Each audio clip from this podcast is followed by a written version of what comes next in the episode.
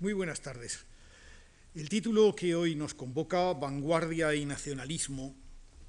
nombra realmente mm, dos eh, cosas que, cada una de ellas lleva detrás pues, pues muchísima cola de, significado. Son de esas palabras semánticamente explosivas casi. Eh, vanguardia es un concepto que la historiografía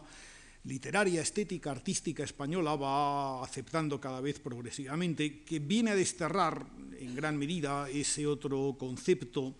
de generación del 27 que a mí en el fondo pues me parece mucho más restrictivo, que posiblemente tiene un altísimo valor sentimental y emocional, un poder de convocatoria que difícilmente tendrá otra cosa, pero que se ajusta en el fondo mucho menos a esa pluralidad de significados que el concepto de vanguardia eh, representa. Y en el caso de nacionalismo, pues eh, no es ciertamente, o, no había sido ciertamente muy frecuente entre los estudiosos españoles mm, que herederos posiblemente de una tradición nacionalista no veían aquello en lo que ellos mismos estaban insertos. La verdad es que el estudio o los estudios sobre la constitución del nacionalismo español como factor eh, importante en la cohesión y, en definitiva en la visión ideológica de, los escritores españoles y simplemente de los españoles de a pie, es algo que, ha sido entre nosotros relativamente tardío, pero que sin embargo cuando, cuando se ha empezado a producir, y estoy hablando sobre todo de los 20 últimos años, y quizá incluso menos, los 10 o 15 últimos años, ha empezado a dar eh, frutos verdaderamente sugerentes y yo pienso que tiene que dar muchos más. Y diré más todavía, la conexión de estos dos términos, vanguardia y nacionalismo, que en principio parecen incompatibles. Uno tendría a pensar que nada hay más internacionalista, nada hay más cosmopolita que la vanguardia, que se ve a sí misma como el resultado de un movimiento universal, de la coincidencia de, muchas naciones y de muchos pareceres y de muchos intereses en la búsqueda de expresiones artísticas nuevas, pues parece que esto habría de ser incompatible o insoluble, si ustedes quieren, en el término nacionalista. Y sin embargo no es así. Y sin embargo veremos que no es así. Es decir, la vanguardia en muchos casos, y hoy veremos alguno privilegiado, es una forma muy peculiar, mm, pero muy significativa, de vivir el nacionalismo, Así como el nacionalismo, veremos que va a ser un ingrediente muy particular en el tratamiento y en el estudio de la vanguardia, sin que por eso la vanguardia deje de obedecer a sus dimensiones eh, internacionales o cosmopolitas que, que lleva en sí mismo.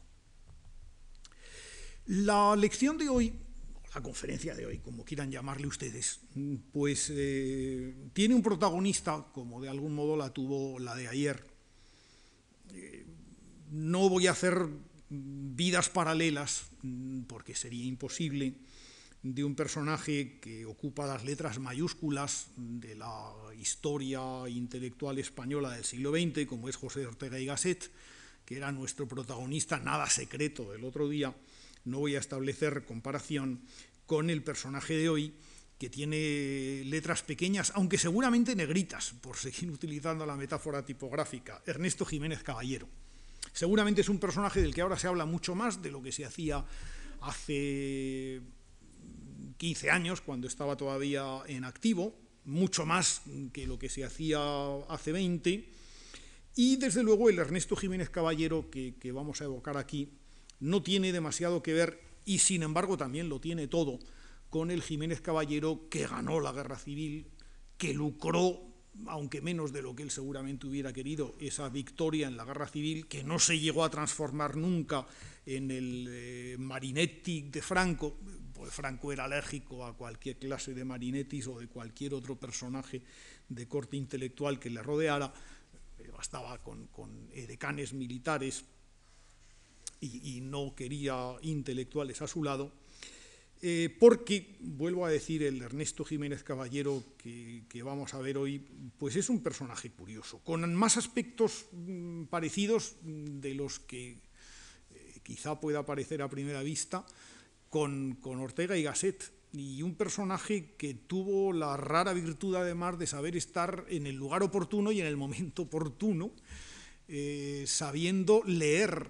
el espíritu de los tiempos, y créanme ustedes que no siempre es fácil. Claro, quien se dedica a leer el espíritu de los tiempos corre gravísimos riesgos de deslumbramiento y gravísimos riesgos de error.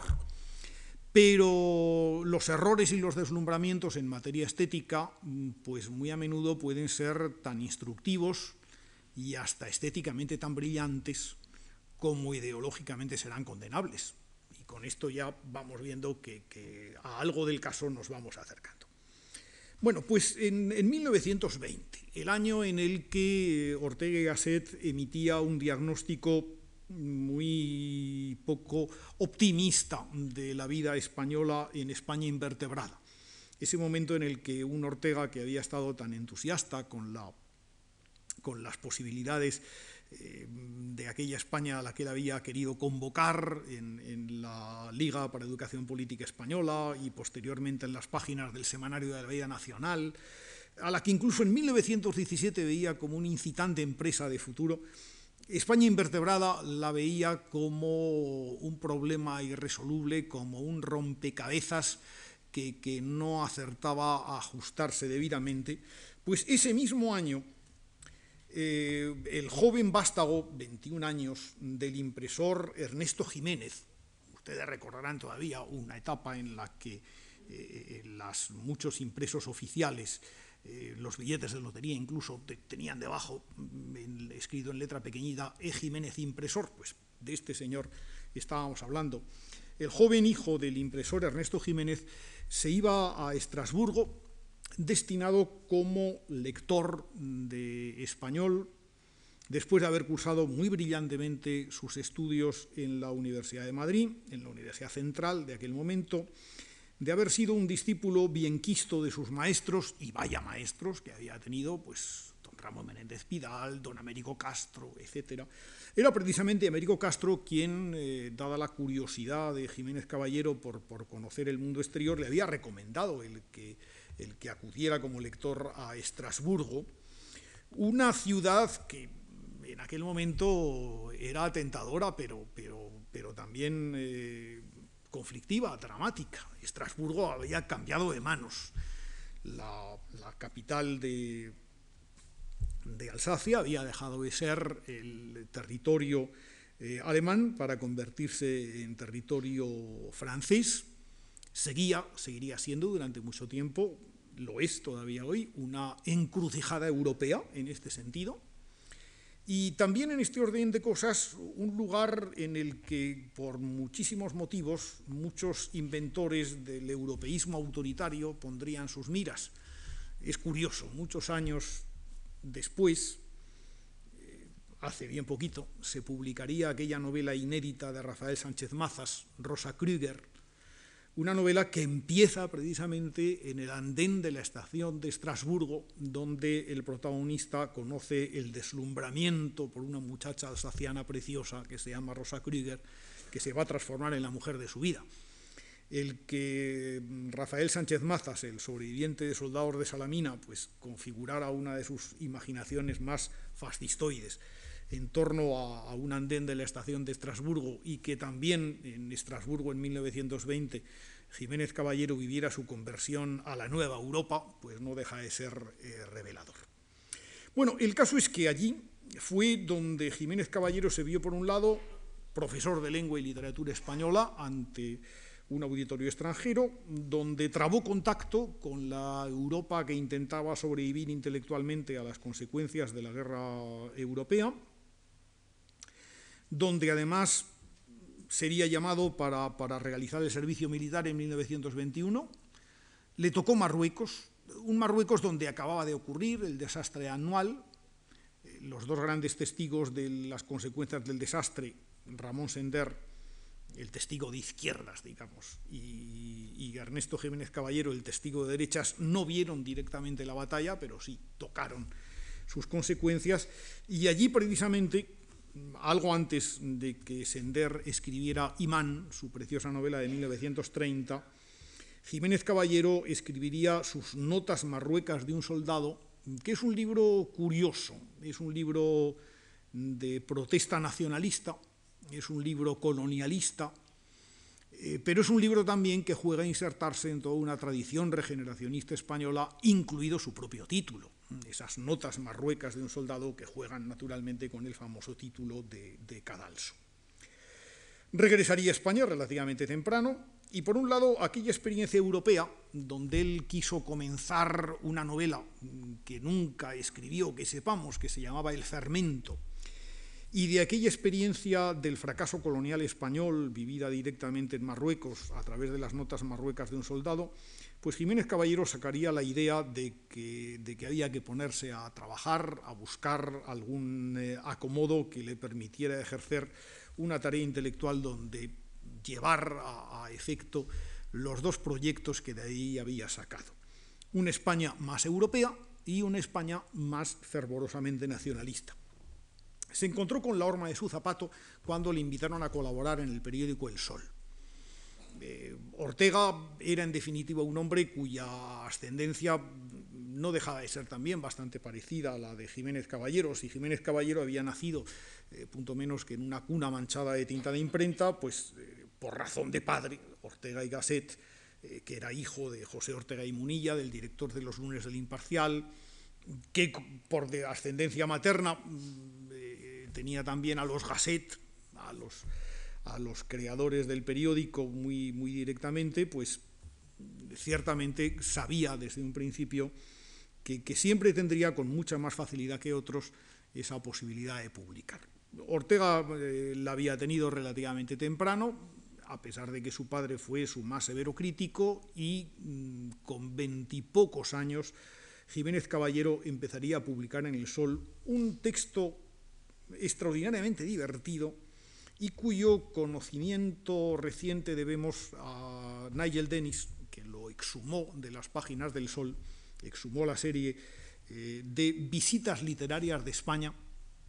que es algo más, como se ha dicho muy a menudo, que el germen de la fundación de la Gaceta Literaria, de la revista de 1927. Eh, las visitas literarias de España son muchísimo más, muchísimo más que eh, simplemente un libro o, un retrato al minuto de las fuerzas intelectuales españolas. Es el primer intento de interpretación nacionalista que eh, Jiménez Caballero va a proponer de ese estamento intelectual. En un año, por otra parte, 1925, que está lleno también de coincidencias prestigiosas. Eh, hablamos mucho del 27, pero fíjense ustedes que el 25 es el año en el que, por ejemplo, en primavera, en mayo, cuelgan sus cuadros la Asociación de Artistas Ibéricos y entre esos cuadros que se cuelgan pues están los primeros cuadros importantes que Dalí expone en Madrid, o está, por ejemplo, la tertulia de Pombo, que había realizado unos años antes José Gutiérrez Solana, o están las primeras muestras de Maruja Mayo, de Francisco Bores, de, Ramón Gaya, eh, de Santiago Pellegrín, de los que se van a convertir en los pintores, muchos de los cuales harán la transición de eh, lo impresionista a lo fobista y otros irán haciendo la transición de una pintura realista o incluso con matices expresionistas a la pintura de la nueva objetividad o a una o, en fin, a esa pintura mm, de, contornos eh, delicados y difuminados que cultivará Ramón Gaya hasta los últimos días de su vida. El 25 es también el año en el que eh, Ortega y Gasset publica dos folletos en uno, que son eh, la deshumanización del arte e ideas sobre la novela, ambos extraordinariamente importantes, como sabemos. Es el año en el que la editorial Mundo Latino publica un libro también de importancia excepcional, Literaturas Europeas de Vanguardia, de Guillermo de Torre, seguramente el manual de literaturas de vanguardia más fascinante y completo que se había publicado en Europa a la fecha. Y es el año en el que aquel Premio Nacional de, las Artes, que como una especie de guadiana aparecía y desaparecía en la vida española, pues este año deciden concederlo. Y aunque los jurados son más bien de carácter convencional, pues aciertan de pleno. el Premio Nacional de Poesía se imparte un libro que ya estaba publicado, eh, Los Poemas Humanos, de Gerardo Diego, y a otro que lo iba a estar muy pronto por Biblioteca Nueva, que era eh, Marinero en Tierra, de Rafael Alberti. El jurado de música concede el premio a Ernesto Hafter por la Sinfonietta, nada menos y añadan ustedes pues algún título más todavía, eh, como fruto de, la extraordinaria labor de la Junta para Ampliación de Estudios, Américo Castro publica un libro capital en la historia de las ideas literarias españolas, que es El pensamiento de Cervantes, que se publica el año 25, que es anejo de la revista de Filología Española. Bueno, y además, la guerra europea, la guerra por antonomasia, ha cambiado ya para entonces muchísimas cosas la guerra ha sido, y sobre todo la posguerra que se inicia en 1918, no solamente un semillero de, noticias, sino un planteamiento nuevo de, muchísimas cosas. Al calor de la guerra ha llegado desde la masiva afluencia de la mujer a los puestos de trabajo, naturalmente había que cubrir los que los varones dejaban libres en retaguardia, y, esto ha generado, pues, entre otras cosas no menos importantes, una modificación eh, radical de la fisonomía femenina, los cabellos cortos, y del vestuario femenino igualmente. Esas damas eh, lánguidas que, se habían pintado antes de, de 1914 tienen ya muy poco que ver con esas Venus delgadas, de piernas larguísimas, de faldas cortas, de cabellos muy breves, de collares que cuelgan, que toman cócteles en los dibujos que hace Rafael de Penagos, por ejemplo, para las páginas del blanco y negro y que son las damas de la época. La llegada de los soldados americanos a Europa ha significado que, entre otras muchas cosas, han llegado invenciones tales como el jazz, por ejemplo, o la ingestión de cócteles, o la popularidad de los negros la popularidad de los negros como objetos de referencia, me atrevería a decir, eh, algo más que pintoresca, de referencia cultural y de referencia vital. Eh, todos ustedes seguramente han oído, y pero es difícil que alguien haya leído eh, una novela de Alberto Insúa que se publicó en 1921 que se titula El negro que tenía el alma blanca y que es la historia de un negro cubano y por lo tanto español que llega a hacer una notable fortuna y alcanzar una enorme popularidad como cantante en los cabarets madrileños de la inmediata posguerra, pero que fracasa en su experiencia amorosa mm, y, en su idea de llegarse a casar con una mujer blanca. Luego se publicó una segunda parte de la novela, La sombra de Peter Wald, es el nombre del protagonista, que en realidad se llama Pedro Valdés, claro, evidentemente. Eh, Peter Wald es un nombre de guerra. Con el título de La sombra de Peter Wald decía mucho menos importante que la primera. El texto de Insúa es posiblemente el primero en el que el negrismo literario hizo su aparición en España antes de que ese año 25, por ejemplo, mm, eh, Josephine Baker apareciera o se apareciera por primera vez con su mítico cinturón de bananas ante los espectadores españoles y muchas cosas más. En 1925, unos excombatientes italianos, eh, capitaneados por, un caballero eh, que se rasuraba enteramente la cabeza o prácticamente del todo y que vestía una camisa negra, Benito Mussolini, ocuparan la ciudad de Roma y convirtieran el fascismo en otro de los ingredientes que combinaba nacionalismo, juvenilismo, insolencia, vanguardismo incluso. Los futuristas se habían hecho masivamente fascistas en Italia, como los futuristas rusos serían masivamente prosoviéticos y, y comunistas furibundos. La guerra lo había cambiado todo, lo había modificado todo, e incluso aquella dimensión que parecía tan eh, característica de la etapa de la Belle Époque, de la etapa inmediatamente anterior a, 1914, el cosmopolitismo había tenido una dimensión nueva que una frase de Guillermo de Torre que incluye en literaturas europeas de vanguardia la, ve de una forma muy feliz. Dice, el cosmopolitismo de antes de 1914 era el de las novelas de Pierre Loti, el famoso escritor francés que, había abarcado casi todos los panoramas y casi todos los paisajes del mundo anterior a 1914. El nuevo cosmopolitismo es el de las novelas y el de los libros de viaje de Paul Morand. Y efectivamente, es el cambio del cosmopolitismo por el exotismo, es el cosmopolitismo eh, donde ya todo deja de ser en el fondo igual. En aquellas novelas de Pierre Loti podían ambientarse en Japón, en Estambul, o, podían ambientarse en el País Vasco. En el fondo venían a demostrar que todo el mundo era idéntico, mientras que en el mundo de Paul Morand eh, lo que prevalecía eh, casi más que, unos ambientes o, unas rarezas eran unos objetos que se convertirían muy pronto en los emblemas del mundo moderno los gigantescos transatlánticos, los cócteles, los bares americanos, eh, las danzas modernas, los vehículos eh, de, aire charolado y, gran velocidad, el atuendo de los deportistas, etcétera, etcétera.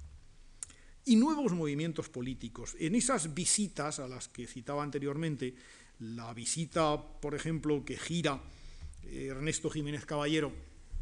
en las visitas españolas, pues en la que eh, gira a Gerardo Diego, que acaba de obtener el Premio Nacional de Literatura por los versos humanos, como he dicho hace un momento, eh, Jiménez Caballero le reprocha ese aire de junta patriótica y somatén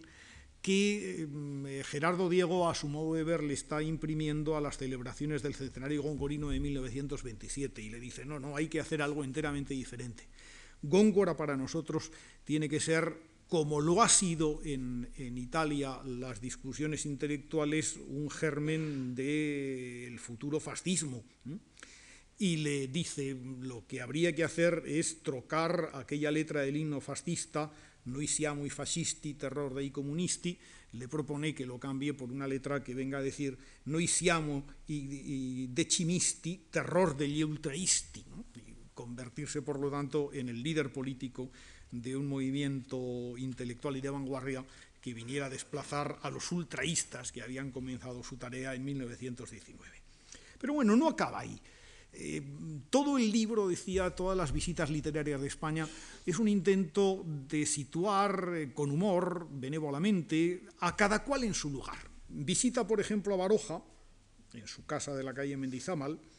y, ve allí a ese niño enorme, tímido, dulce e indefenso, que come sus platos de legumbres, contemplado en silencio por unos ojos que todo lo han comprendido de un golpe entrañable y que no lo pueden abandonar, y que es la madre con la que, vivía, eh, con la que vivía Pío Baroja.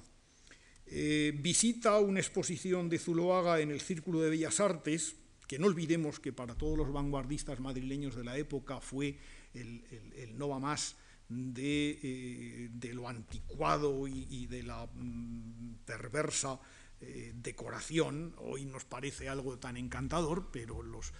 vanguardistas estaban eh, terriblemente enfadados con aquel círculo que, remedaba los peores vicios de la arquitectura y la decoración anterior. Bueno, pues ahí es donde Ignacio Zuloaga organizó una exposición monográfica de toda su trayectoria en 1926 eh, de la que mm, nuestro autor tiene una pésima opinión. Dice, se ha obstinado en poner a Belmonte de oro, plata y negro tres veces, y junto a Juan Belmonte, a Maurice Bagués y a Gregorio Marañón, a Daniel Zuloaga, a la Cofradía del Cristo de la Sangre, a Búfalo,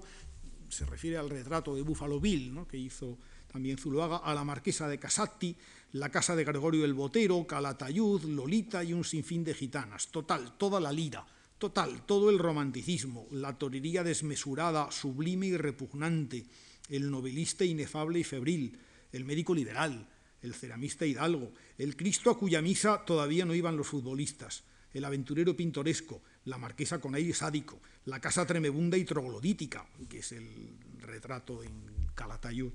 vamos, la, el cuadro del paisaje de Calatayud. La ciudad podrida, la niña pasional y que ha visto poco cine. Todo lo contrario de lo que pasa tras los cristales del Gran Cursal, por la calle, por el cielo, bajo la tierra, y que es el auto, el avión, el metro. Frente a la pintura de Zuluaga, eh, Jiménez Caballero da por definitivamente cancelado el famoso caso Zuloaga, del que nos ocupábamos el otro día, para decir que hay ya que ocuparse de otras cosas. Visita a Zorín, por ejemplo, y habla de este académico español que vive con un médico francés que tomase chocolate a las cinco. En la visita a Maestu todavía es capaz de consignar que él y Unamuno son las dos únicas conciencias actuales de nuestra literatura que no han abjurado aún del profetismo, del santonismo, aunque Unamuno diga venga a ser un vasco extraño que, abusa excesivamente de esa, de esa condición. Lo que le importa a Jiménez Caballero en aquellas visitas literarias es no solamente colocar a cada español donde debería estar, o donde las circunstancias lo colocan, o incluso, como en el caso de Gerardo Diego, la proyección que podría tener, eh, sino mm, criticar el que de una manera colectiva, general, eh, no se convierta la vida cultural española eh, en ese ingrediente activo de nacionalismo español. Cuando, asomado un día a la verja del retiro, contempla lo que él llama el, el barrio caldeo, es decir, esa vaguada de Madrid, donde está la estación de Atocha y donde ya oculta por los actuales edificios está el Ministerio de Agricultura, pues bueno, pues también está, entre otras cosas, el Panteón de Hombres Ilustres. Dice que la, miseria, la pobreza del Panteón de Hombres Ilustres español eh, revela, en definitiva, la falta, y cito, del sentido republicano de un pueblo que debería estar ahí, en esa institución, más que en la del Parlamento.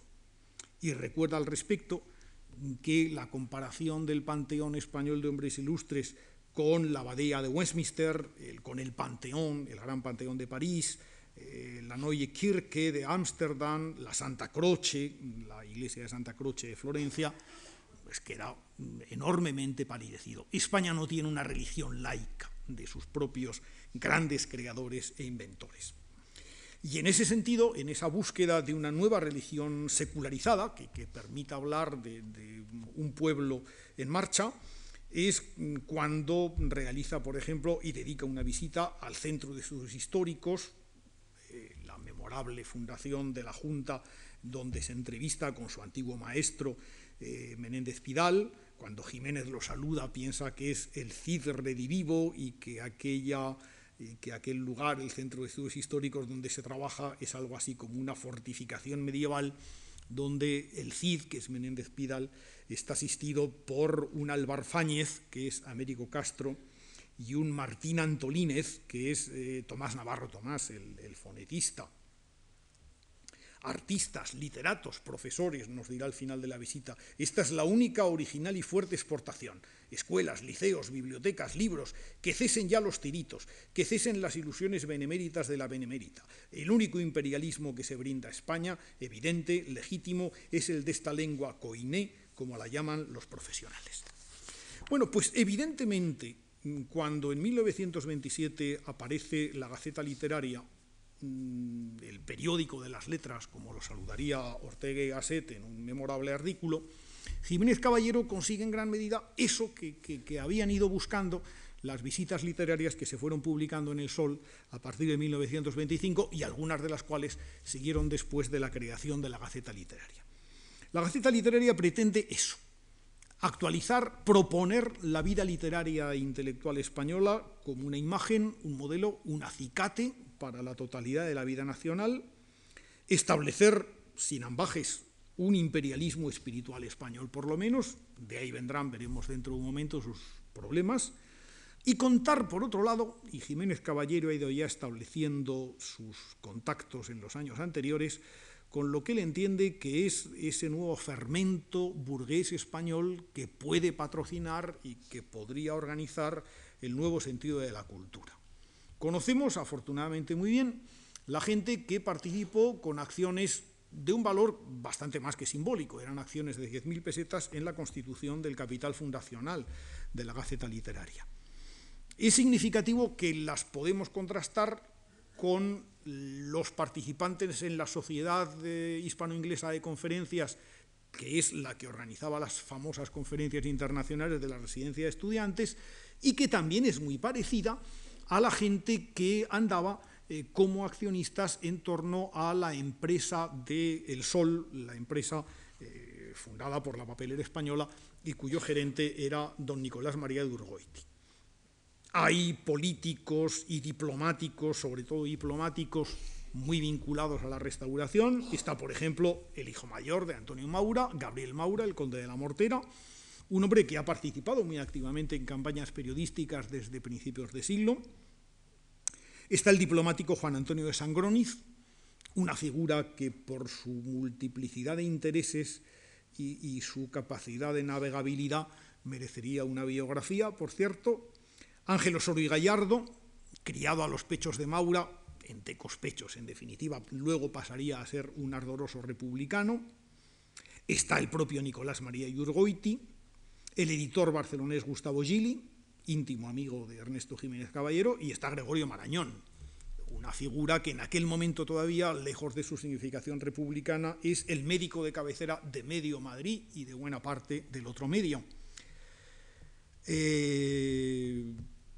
el comité redactor es no menos significativo. Está Ramón Gómez de la Serna, Pedro Sáenz Rodríguez, Antonio Marichalar, José Moreno Villa, José Bergamín, Antonio Espina, Melchor Fernández Almagro, Benjamín Jarnés, Enrique Lafuente Ferrari, Juan Chabás, César Muñoz Arconada, Fernando Vela, Miguel Antonio Catalán, eh, Amado Alonso, Antonio Garrigues, Ricardo Urgoiti, el hijo de don Nicolás, y, Carlos Arniches, hijo, el arquitecto. Con lo cual ven ustedes también aquí una mezcla de profesiones liberales de porvenir y con un significado importante, escritores vinculados a familias o a grupos, incluso de, corte más tradicional, y algunos no precisamente izquierdistas militantes, ni mucho menos. Algunos que incluso une, o unen una significación eh, muy conservadora con una visión muy atenta de lo nuevo y de lo moderno. Estoy pensando en dos personajes tan significativos como Antonio Marichalar, que era marqués de Montesa, y como Melchor Fernández Almagro, por ejemplo, el, granadino amigo de Lorca. Eh, la revista era una revista juvenil, iconoclasta, evidentemente, pero que nunca perdió ese tono nacional que le llevó a, tener eh, algún problema y a realizar alguna campaña curiosa todo el mundo sabe que si bien la existencia de los sefardíes pues había sido algo bastante anterior, eh, era el doctor Ángel Pulido, el primero que había iniciado una campaña en este sentido, después Rafael Cansino Sassens había desembarcado fervorosamente en esta recuperación del, mundo eh, de lo hebreo español, pero yo creo que, sin embargo, el gran popularizador del, mundo de los sefardí como una nueva conquista o una nueva posibilidad de ese imperialismo cultural español fue Ernesto Jiménez Caballero y su activa campaña pro-sefardí en la, en la Gaceta Literaria. En otras ocasiones, sin embargo, cuando Jiménez Caballero intenta convertir la Gaceta Literaria en, en, como él mismo llamó, Madrid meridiano intelectual de Hispanoamérica, la provocación que aquello significó mereció una respuesta indignada y enfervorizada de la mayoría de las revistas literarias latinoamericanas, que en gran medida afianzaron su nacionalismo precisamente como una violenta respuesta a esta propuesta de meridiano intelectual que formuló Jiménez Caballero en el número 6 de la publicación. Es curioso en gran medida la historia de la emancipación intelectual hispanoamericana del modernismo se había iniciado bajo el signo de la admiración por lo español, Cantos de vida y esperanza de Rubén Darío en 1905, la reacción de revistas como Martín Fierro en Buenos Aires, como la revista de Avance en Cuba y otras muchas frente a la propuesta de Jiménez Caballero, diríamos que marca el fin de los cantos de vida y esperanza y el inicio de una emancipación de lo americano de cualquier posible eh, modelo español. Algún día habrá que estudiar con, detenimiento eh, la presencia de lo hispanoamericano en la vida cultural española. La revista ni siquiera olvida, y esto es curioso, uno pensaría que, una revista mm, tan orientada hacia la vanguardia, la revista que creó el primer cineclub español en 1928, la revista que encargó a Fernando García Mercadal un número extraordinario sobre la arquitectura de vanguardia, también el año de 1928, es decir, el mismo año eh, en el que prácticamente los madrileños descubrían con asombro la gasolinera de, Portopí, eh, en la calle Alberto Aguilera, el, primer edificio vanguardista o racionalista que se construyó en Madrid, o los zaragozanos descubrían con escándalo el Rincón de Goya de de Fernando García Mercadal. Bueno, pues en ese año mm, eh, la revista encargaba un número monográfico sobre la nueva arquitectura a Fernando García Mercadal, donde había una mm, divertidísima encuesta a los escritores sobre las relaciones que encontraban entre la nueva literatura y la nueva arquitectura o sobre el tipo de casas que preferían, además de que tiene colaboraciones de Le Corbusier, eh, dibujos de los arquitectos más importantes de la época, de Van Doesburg, por ejemplo, de Miss Van der Rohe, e incluso un interesante reportaje sobre la Bauhaus de Dessau, es decir, todo ello en las páginas de, de una gaceta literaria que el mismo año introducía también en nosotros la práctica del cine club. Pero sin salir de las páginas del 28, Vicente Blasco Ibáñez acababa de morir y también la Gaceta Literaria quería decir algo sobre Vicente Blasco Ibáñez, que no en vano era un escritor español. Lo dice en la pluma de Jiménez Caballero y en unos términos que no dejan de ser divertidos. Dice, tenía algo de Recorman, de gran pirata y de aventurero genial, que nos lo hacía atrayente y admirable. Aquí, donde nuestra vida literaria es tan mezquina y estrecha, él constituía al fin y al cabo el héroe que había conquistado el bellocino de oro y la trompa celeste de la fama por el ancho mundo. No tenemos para él una abadía de Westminster. Hay un modesto y bastante atroz panteón de hombres ilustres, lo recordábamos hace un momento, en el barrio Caldeo. No importa la fealdad del monumento, lo importante es el símbolo. En 1930, cuando los escritores más vendidos de España eran Pedro Mata o Alberto Insúa o Rafael López de Aro o Venceslao Fernández Flórez. Fernández Flórez publicaba una novela extraordinariamente interesante, Los que no fuimos a la guerra, y Jiménez Caballero de nuevo se hacía eco de la fama de escritores españoles que sin embargo no pertenecían a ese nivel literario que la Gaceta Literaria quería consagrar como, como la primera línea de la vida literaria nacional. Y se preocupaba, sin embargo, por ello. Caso insólito, escribe Jiménez Caballero en España, la venta copiosa, nutrida de las novelas de Fernández Flórez. Esta última, los que no fuimos a la guerra, a los pocos días pasaba de los 10 millares de ejemplares vendidos. Solo por el humorismo fino galaico de Fernández Flórez, no. Nuestra burguesía todavía principal elemento consumidor de la literatura Fernández Floreana, ve en él certeramente lo que ve en otro gran talento literario burgués de la España actual, lo mismo que en Muñoz Seca, dramaturgo, la deformación del tema heroico en sensualidad, en humor, en pacifismo. Los que no fuimos a la guerra son los mismos de la venganza de Don Mendo, literatura pancista, nos diría Unamuno, pero es que España ha echado panza, ¿qué le vamos a hacer?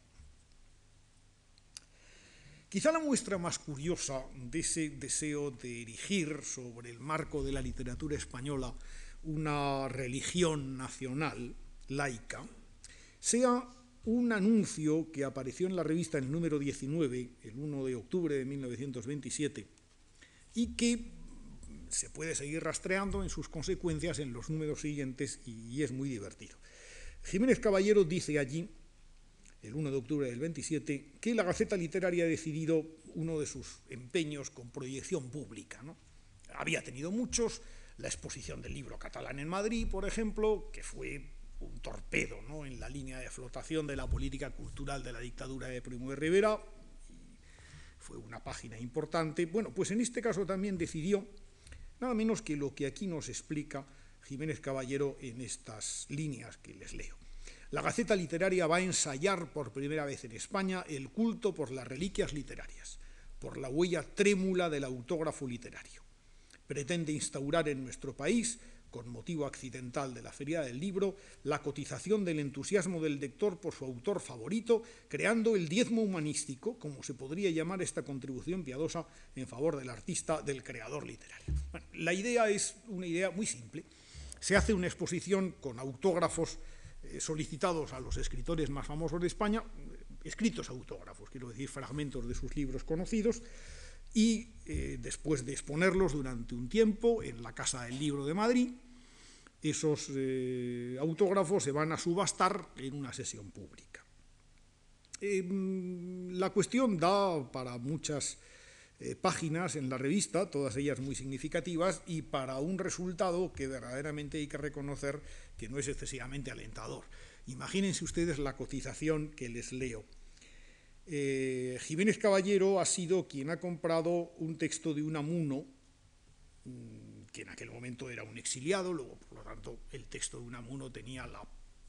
connotación, además de de apoyo a su figura y, por otro lado el valor añadido de la significación política, pero ha pagado simplemente mil francos. Una persona que es conocida, Antonio Pérez Gómez, era un bibliófilo natural de Cieza, ha pagado 75 pesetas por un capítulo de Los contrastes de la vida de Pío Baroja, es una de las novelas de las memorias de un hombre de acción, mejorando las pujas de Tomás Borrás y de José García Mercadal, del hermano del arquitecto. Ignacio Bauer, que es el, representante de la banca Rothschild en España y el creador de la Compañía Iberoamericana de Publicaciones, de CIAP, se ha llevado por 100 pesetas un acto de un drama de Benavente. Eh, Nicolás María Durgoiti, el fundador del Sol, el director gerente de la papelera, ha comprado por 50 pesetas un capítulo mm, de, digamos, un artículo del espectador de Ortega. Un capítulo de la España del Cid ha sido comprado por cinco pesetas, el libro de Menéndez Pidal, y un poema de Federico García Lorca, autógrafo y con un dibujito, por 15 pesetas. Imagínense ustedes que realmente los valores de, cotización en términos, pueden ustedes más o menos multiplicar por unas mil pesetas y hallarán el valor al cambio de las antiguas pesetas, ¿no? de los, y verán que realmente hubiera valido la pena llevarse un poema autógrafo de Lorca por ese valor. En cualquier caso, nos movemos en un eh, contexto, el de la Gaceta Literaria, que acabaría ciertamente como el Rosario de la Aurora, Jiménez Caballero, que había blasonado de, haber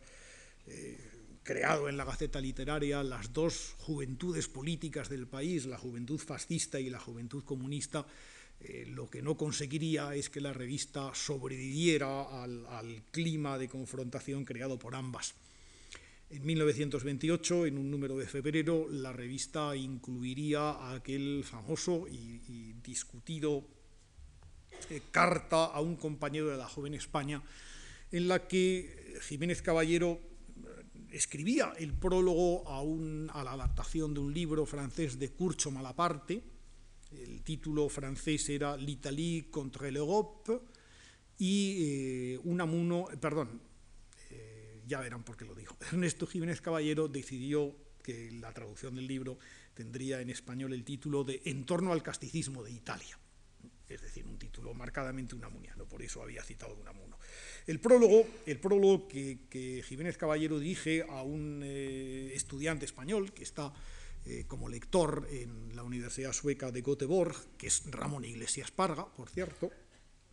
es una invitación a la fascistización, en este caso, de ese empeño cultural español. El argumento de Jiménez Caballero en ese sentido es impecable. ¿De qué ha servido el resurgimiento en Italia? El resurgimiento en Italia ha sido simplemente una especie de preludio de la declaración del fascismo después de la guerra.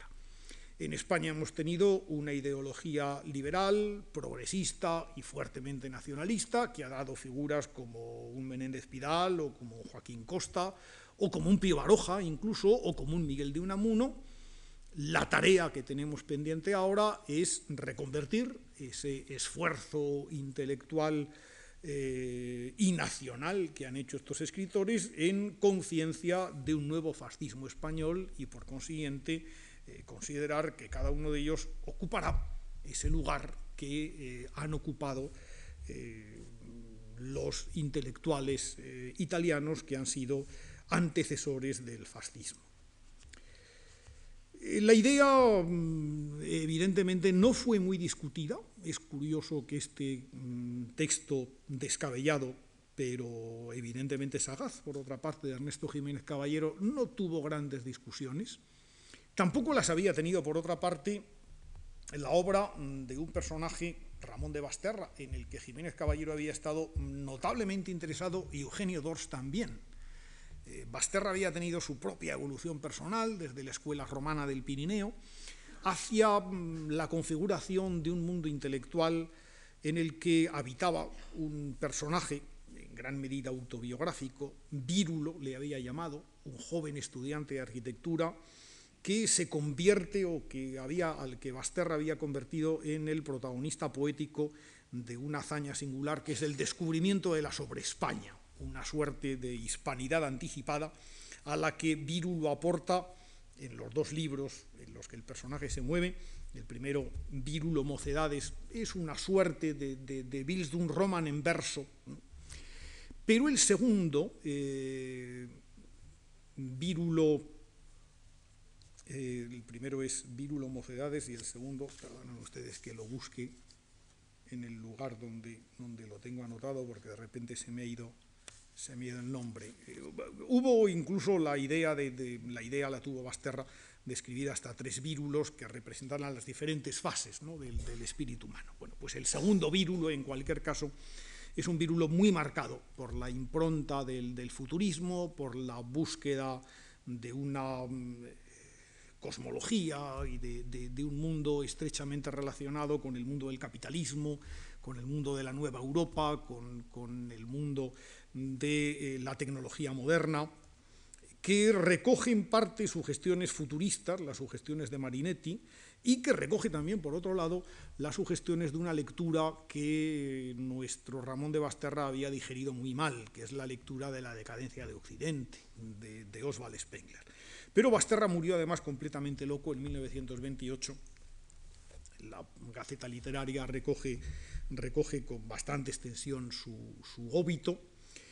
eh, y, no llegó a, dar ese paso adelante que, Ernesto Jiménez Caballero daría, aunque fuera a costa de una revista que sobrevivió, sin embargo, hasta 1932. Si le he traído a colación es porque en ese momento final de Jiménez Caballero, por supuesto entran a colación muchas cosas que él había adquirido de, sus largas eh, y frecuentes estancias italianas, y seguramente de la propia convivencia con, su esposa.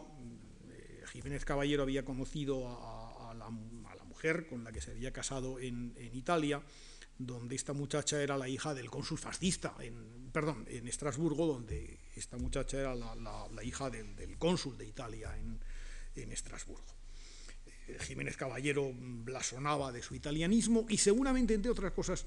eh, en Italia, mm, y, sobre todo por su trato con Curcio Malaparte, había tenido una activa, eh, un activo contacto con el mundo de una polémica vanguardista italiana cuya proyección en España es enormemente curiosa. El vanguardismo italiano bajo el fascismo se había dividido entre una faceta de ruralismo, casi me atrevería a decir,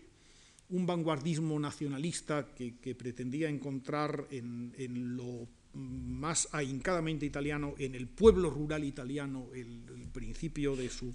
de su constitución, que es el fenómeno que se llamó el estrapaesismo, el movimiento strapaese.